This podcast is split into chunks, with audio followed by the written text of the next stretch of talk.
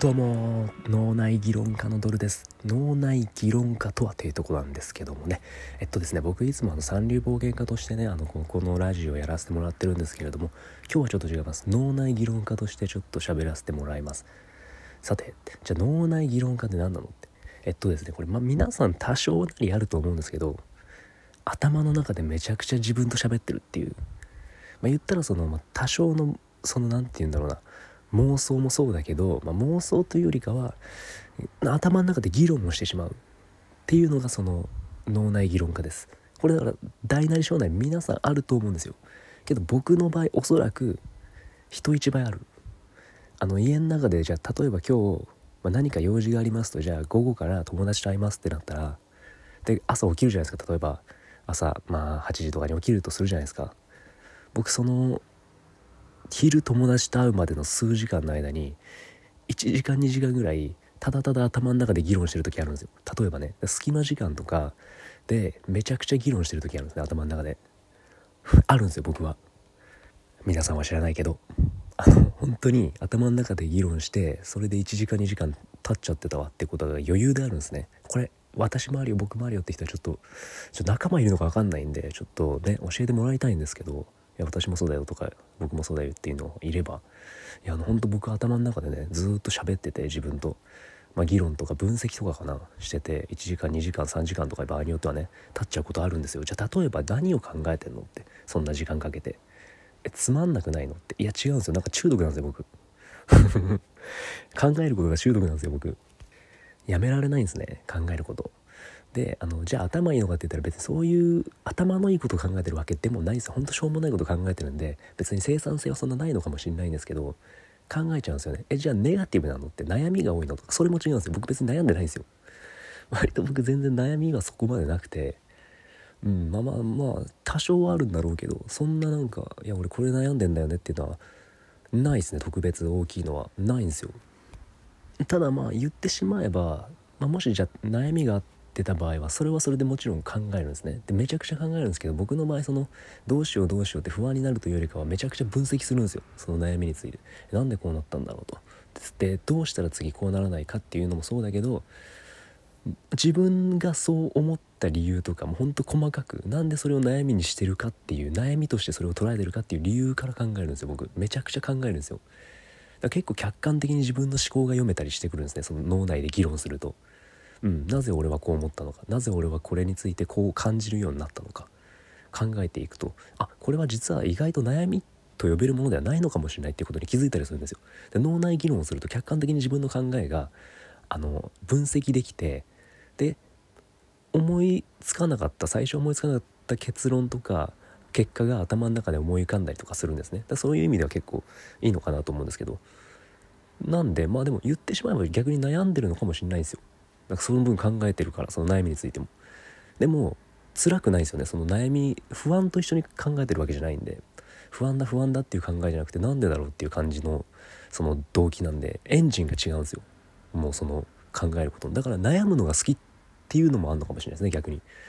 あ俺こんなにこれのこと考えててこの問題について考えてて俺悩むの好きなんだと。いうふうに思うようになりました僕は。うん別に不安でもないしね。それその悩みについて考えるのが。問題だとは思ってるけどまあ、それについてそのネガティブな感情もそこまでない。ただただその問題について頭の中でこねる。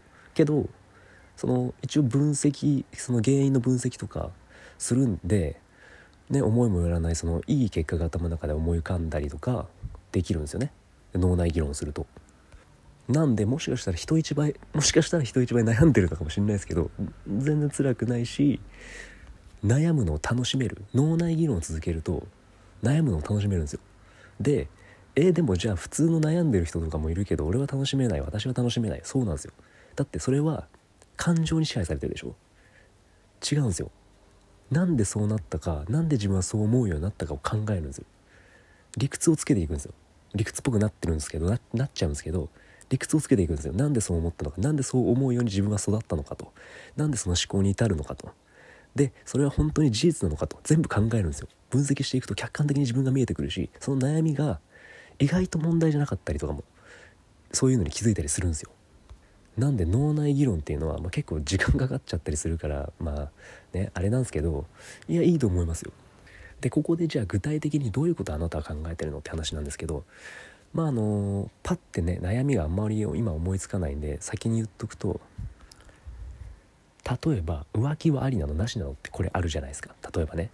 で自分の中で考えるんですよ。え浮気はでもさ自分はされたら嫌だからダメなのかダメだよなダメだよな浮気はダメだ一般的にもダメだもんな。いやでも待てと。本当に浮気はダメなの？だって浮気ダメって言うけど一夫多妻制であるわけじゃん。で生物学的に言えばいい遺伝子を残すために男性があの優秀な男性があのたくさんの女性を囲って、まあ、子供を作っていい遺伝子を増やすっていうのは生物学的には正しいことだよね。効率がいいことだよね。効率だけ考えたら浮気って場合によっては全然ありだよね。確かにな。浮気がダメっていうのは人間のルールだよな。で人間のルールも別に普遍的なものではないよな。そう考えたら浮気がダメって絶対的ではないよねってなったりするんですよ。で要するに価値観に関しては間ちあの間違ってるとかないんですね。あどっちもありえるよねっていうふうに結局価値観については思ったりするんですけど、まあ、その殺人もそうですよね。殺人は絶対ダメだって。もうそんな世界中で認められてるところはないけど殺人は起こりますよね。そして致し方ない時もありますよね。例えばアメリカのどこだったかな。あのテキサス州とかで何年か前の記事だったんですけど、まあ、なんか家に帰ったか家の中でその鉢合わせになったのが娘がなんかその男にレイプされそうになってるところに鉢合わせた男性がいたんですよ。確かアメリカのそうですねあのテキサス州だったかだったと思うんですけど。でそれで逆、まあ、劇場というかなんだろうな。頭に血が上ったそのお父さんが娘レイプされてるわけですよ目の前で。ね。ボッコボコになんですって犯人を。で殴りすぎて殺したんですって。でそのお父さんそれに気づいて「あやべやっちゃった」と「あちゃ」っつって電話したんですって。警察に「すいません僕殺しました」って。でこれちょっとあの結果は正直僕覚えてないんですけどあのその記事が出た時にその周りの周りというか世間一般からはいやいやいや待てと。確かにこいつは人を殺したけどヒーローだろと。父親の鏡だろと。だって自分の娘がそんな状態になってみろと。なんかわけわからん男にレイプされそうになってもしくはレイプされている場合逆にそれを「ちょやめとけよお前。ちょやめろよ」って言ってる父親これかっこよくないでしょって、まあ、もし、まあ、もしかしたらその過剰防衛っていう罪にはとらわれるのかもしんないけど殴る蹴る抑えるねこんなん当然だろむしろやるべきだろと。で警察が間に合うかも分かんないし。ねでそれで、まあ、やりすぎてしまって殺した場合も確かに過剰防衛かもしんないけどでもそうしなければいけなかったんだと。娘を守れなかったんだっていう時にそれをじゃあ悪だと言えますかと。自分とかまあ大切な人が殺されそうになってる時とか大変ひどい目に遭う時に殺さざるを得なかった場合その殺人もダメだと言えますかと。なので殺人も完全に悪とは言えないよねと。ね。